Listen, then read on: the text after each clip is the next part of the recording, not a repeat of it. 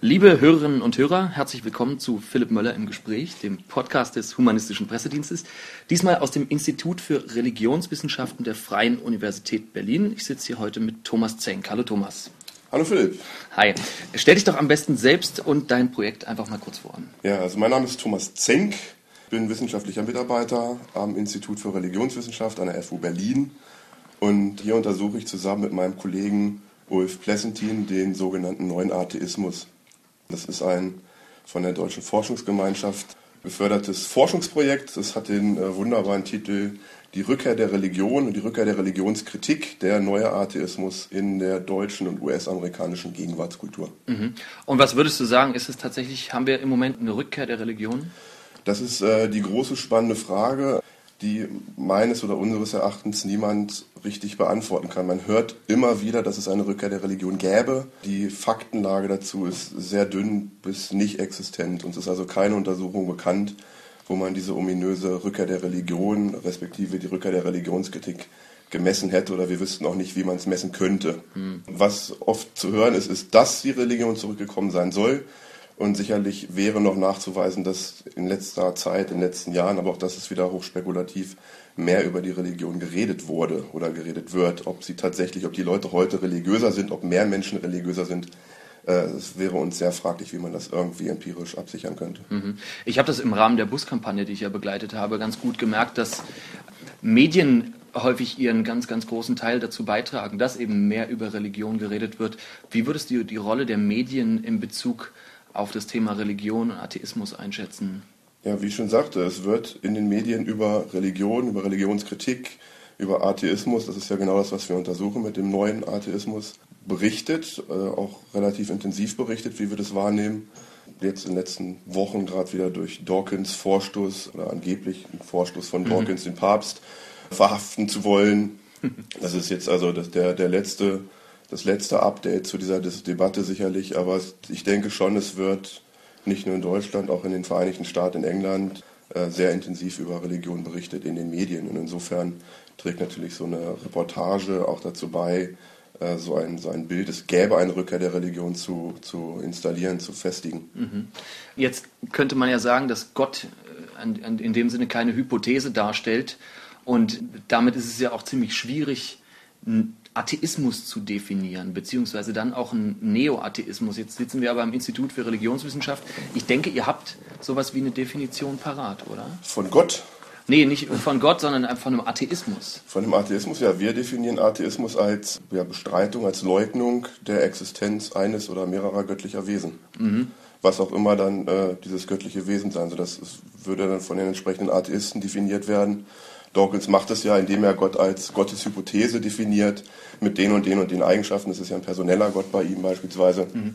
Und dann sagt er halt, einen solchen Gottesbegriff, der ist nicht wissenschaftlich nachweisbar, es ist höchst unwahrscheinlich, dementsprechend spricht sehr viel dafür, dass der Atheismus zutrifft. Mhm. Wenn ich einen anderen Gottesbegriff zugrunde lege, Gott definierte meinetwegen als Summe der Naturgesetze, dann würde Dawkins sagen, ja, ein so definierter Gott, den könnte es natürlich geben, kein Problem. Der ist aber äh, letztendlich irrelevant, weil wer würde schon das Gravitationsgesetz anbeten? Es geht halt, er bezieht sich auf den, wie er es nennt, abrahamitischen Gott, den Gott der monotheistischen Religion. Und da sagt er halt, den gibt es nicht. Ja, also ist es letztlich schwer, wenn da jemand heute mit dem Pantheismus ankommt oder mit dem Deismus, ja. sich da irgendwie als Atheist zu erklären, denke denn der Begriff ist, Gott ist ja, ja ich denke, die, nicht definiert. Die, ob es nur die alten Atheisten waren oder die sogenannten Neuen, sie haben äh, ein gewisses theistisches Feindbild, wenn man so will.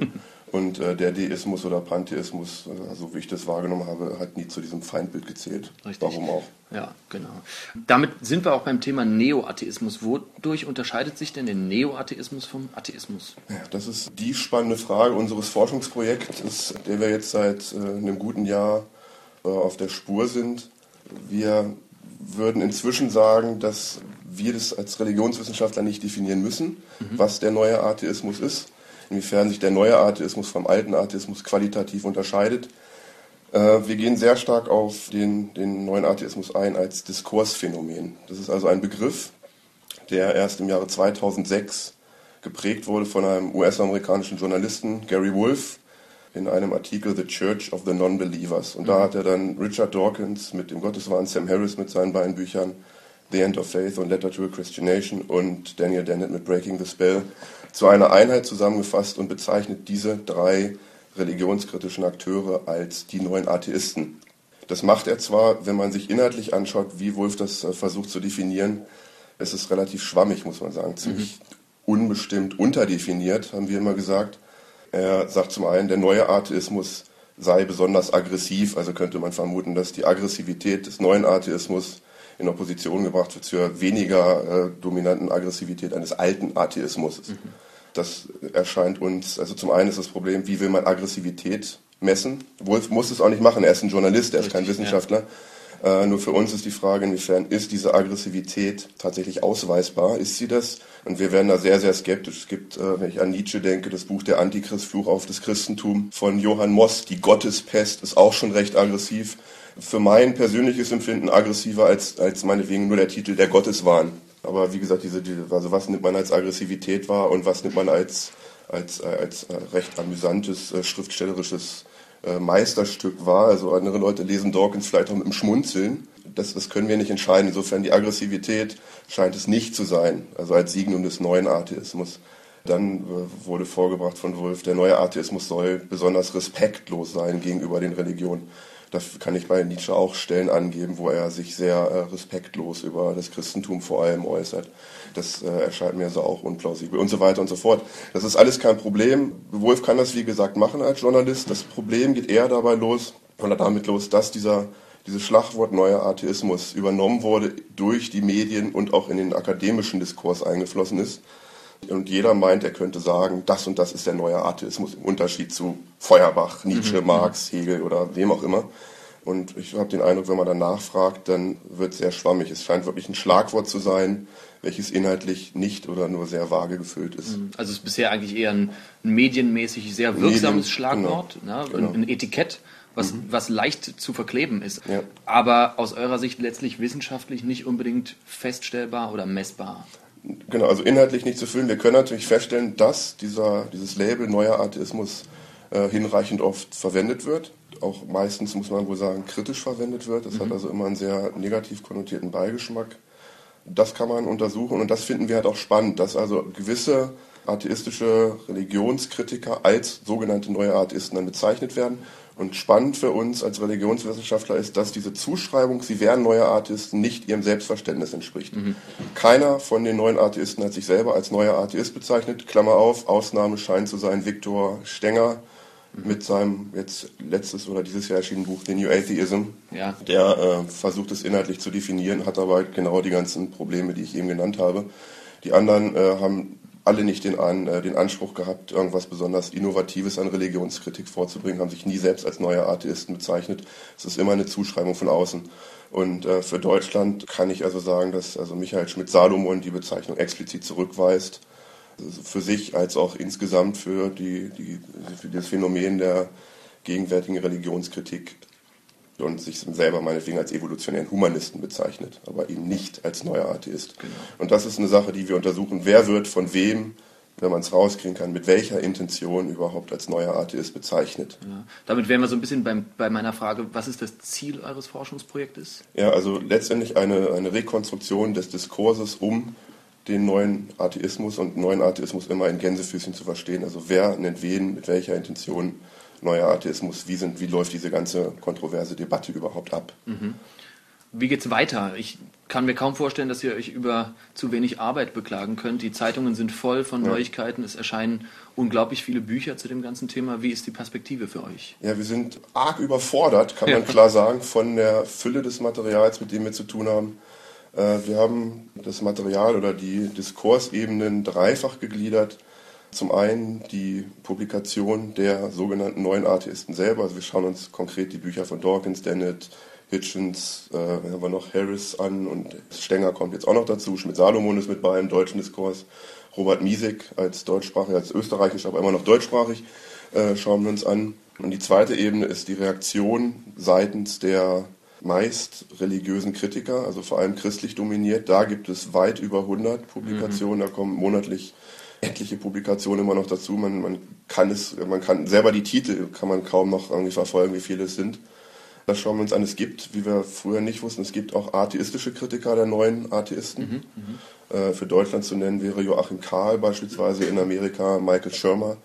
Das ist die zweite Ebene und die dritte Ebene liegt quasi quer zu den beiden eben genannten. Das ist die Berichterstattung in den öffentlichen Medien. Wie wird in den Zeitungen, vor allem Zeitungen, Zeitschriften, über diese ganze Kontroverse berichtet? Gut. Du sagst vorhin, euer Projekt kann eventuell verlängert werden. Ja. Wie stehen da die Chancen? Das wissen die Götter. Okay. Äh, äh, man weiß es nicht. Wir haben drei Jahre beantragt. Das ist wohl die gängige Vergabepraxis bei der Deutschen Forschungsgemeinschaft. Wir haben dann zwei Jahre bewilligt bekommen.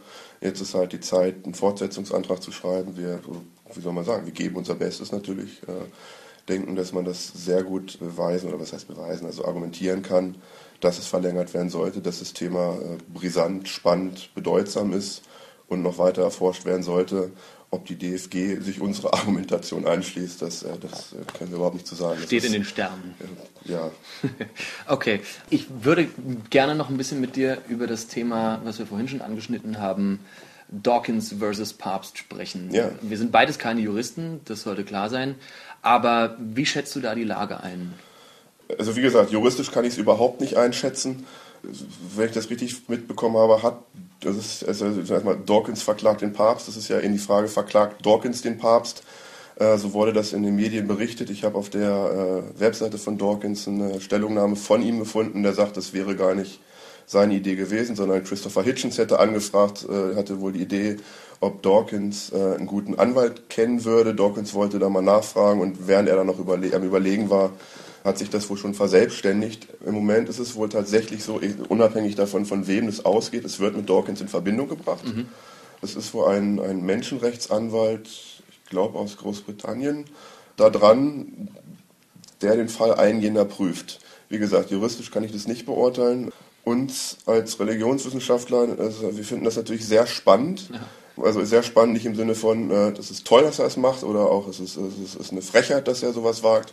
Aber ich würde vermuten, dass es das erste Mal in der Geschichte des Christentums ist, dass jemand in dem Sinne versucht, den Papst vor ein weltliches Gericht zu ziehen. Mhm. Und das ist natürlich schon äh, eine sehr harte Ansage. Also die, äh, egal was dabei rauskommt, also allein, dass man sozusagen, dass man eine solche Aussage äh, öffentlich vertreten kann, ist eine völlig andere Situation natürlich, als äh, wenn man dieses Klischee mit dem finsteren Mittelalter, wo man sowas äh, bestenfalls klammheimlich gedacht oder hat denken können, aber niemals natürlich hätte öffentlich verlautbaren lassen können.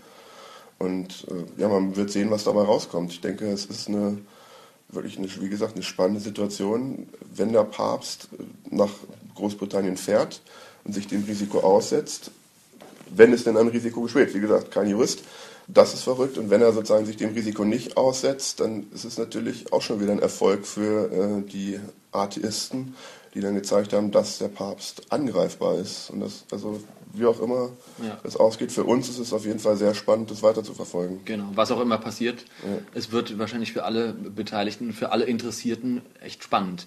Vielleicht kannst du am Ende nochmal was sagen, wo finden interessierte Podcast-Hörer was zu eurer Arbeit?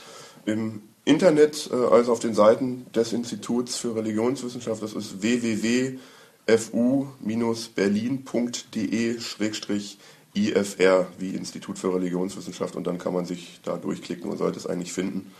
Äh, ich glaube, wenn man nach äh, neuer Atheismus, Religionswissenschaft, Pleasantine, also Name meines Kollegen, nach meinem Namen googelt, mhm. Zenk, dann wird man es auch finden. Okay, also, und ihr habt schon erste Publikationen drin und so? Nee, wir haben eine Kurzbeschreibung des Projekts, also das, was ich eben dir auch erzählt habe. Ja. Das ist irgendwie, da haben wir so einen kleinen Flyer als PDF drin mit Publikationen.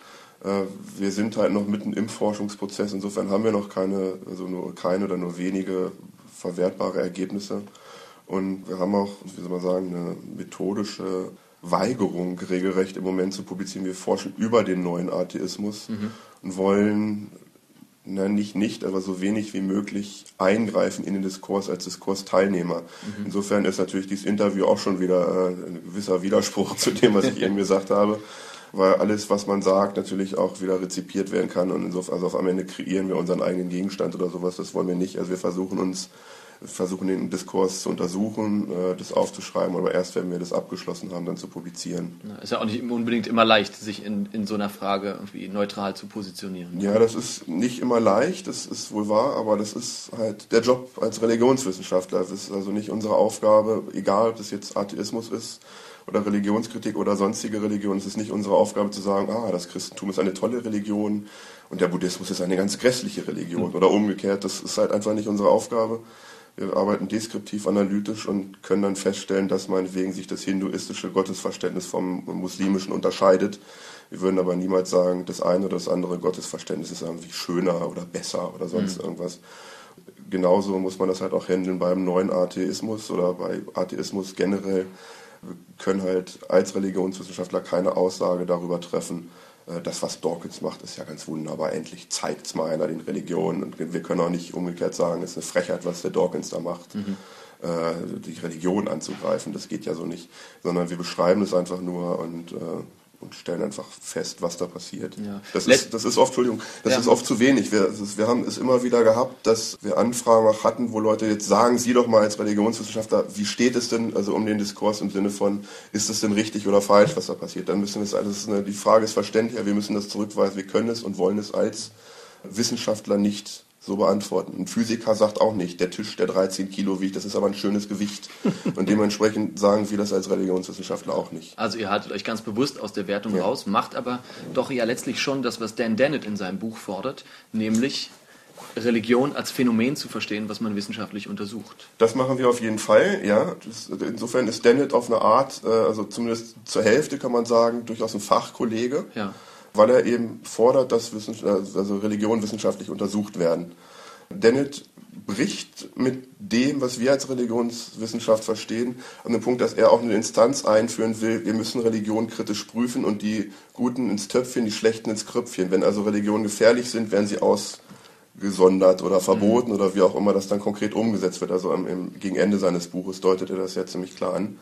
Das, da, da brechen wir. Also Dennett bricht mit uns oder wie mit ihm. So mhm. nicht. Wir untersuchen nur, was da passiert. Aber sonst die Erforschung von Religion, äh, ja, da rennt er bei uns offene Türen ein. Wir haben uns gelegentlich, und nicht nur wir hier in Berlin, sondern es gibt Aufsätze von, von, von Gerz, der sagt, was, was will denn der Dennett jetzt eigentlich? Der fordert da doch nichts Neues. Das machen wir doch schon seit irgendwie Jahrzehnten oder länger. Äh, dass Religionen wissenschaftlich untersucht werden müssen, ist ja gar keine Frage. Aber Dennett sieht es anscheinend für die Vereinigten Staaten so, dass es irgendwie noch nicht hinreichend stark passiert und noch gemacht werden muss. Wir haben Dennett übrigens eingeladen. Wir können gleich mal Werbung machen. Am 23. Juni mhm. Hat Dennett jetzt gerade die Woche zugesagt, äh, ist er in Berlin an der Freien Universität zu einem Gastvortrag. 23.06. abends 18 Uhr. Schön, das können wir direkt nochmal schriftlich Da wird es auch noch weitere Infos dann übers Netz geben. Wir ja. sind da gerade mit der Organisation dort, aber Super. kommt auf jeden Fall. Cool, ja, Thomas, ich danke dir ganz, ganz herzlich fürs ja. Gespräch. Ich wünsche weiterhin viel Erfolg mit eurer Arbeit für das Institut für Religionswissenschaft und vor allen Dingen viel Erfolg mit dem Antrag für die Verlängerung des Projekts. Das, meine lieben Hörer, war Philipp Möller im Gespräch, der Podcast des Humanistischen Pressedienstes. Vielen Dank an dich, Thomas. Vielen Dank, Philipp. Und bis zum nächsten Mal. Ciao.